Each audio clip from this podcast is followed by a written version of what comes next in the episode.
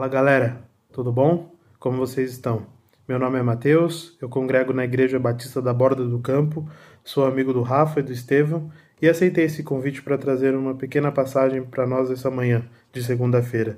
Obrigado pelo convite aí, galera.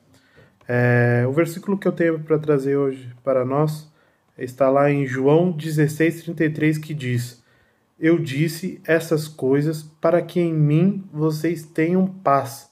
Neste mundo vocês terão aflições, contudo, tende bom ânimo, eu venci o mundo.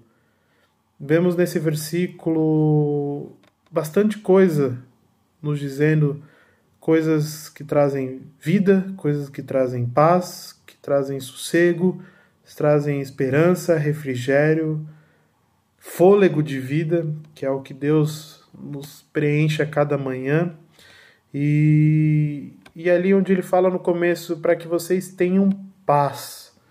A paz de Deus é aquela que excede todo entendimento, é aquela que nos guarda, que nos coloca para perto dele, onde a gente chama ele de pai, podemos chamar ele de, de, de amigo, de, de Deus. Isso é muito bom, isso é muito bom. Na segunda parte do texto, ali onde vocês terão aflições. O que são aflições? É o medo? É uma prova que te deixa com receio? É a prova de carro que você tem que tirar para ter carta? É um vestibular? É um, um desafio? É uma tarefa? É um trabalho que você tem que entregar na sua empresa, na sua escola, na sua faculdade?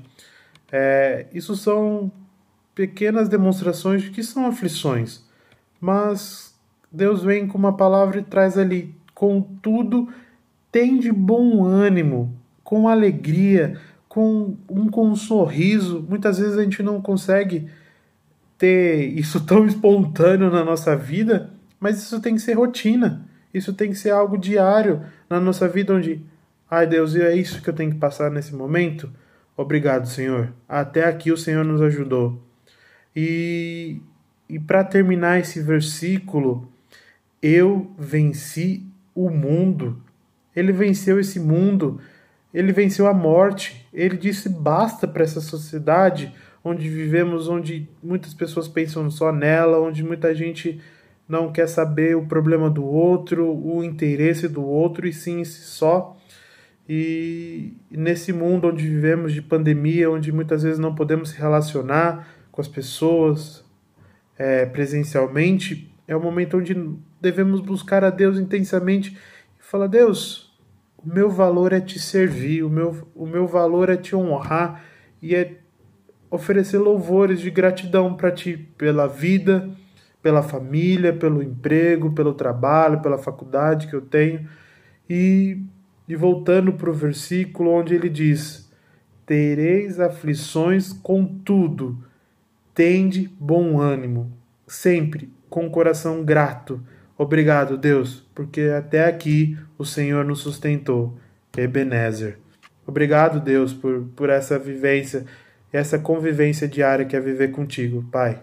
Muito obrigado. Obrigado aí pelo convite. Espero que essa mensagem tenha impactado, entrado nos nossos corações da melhor forma possível. Obrigado.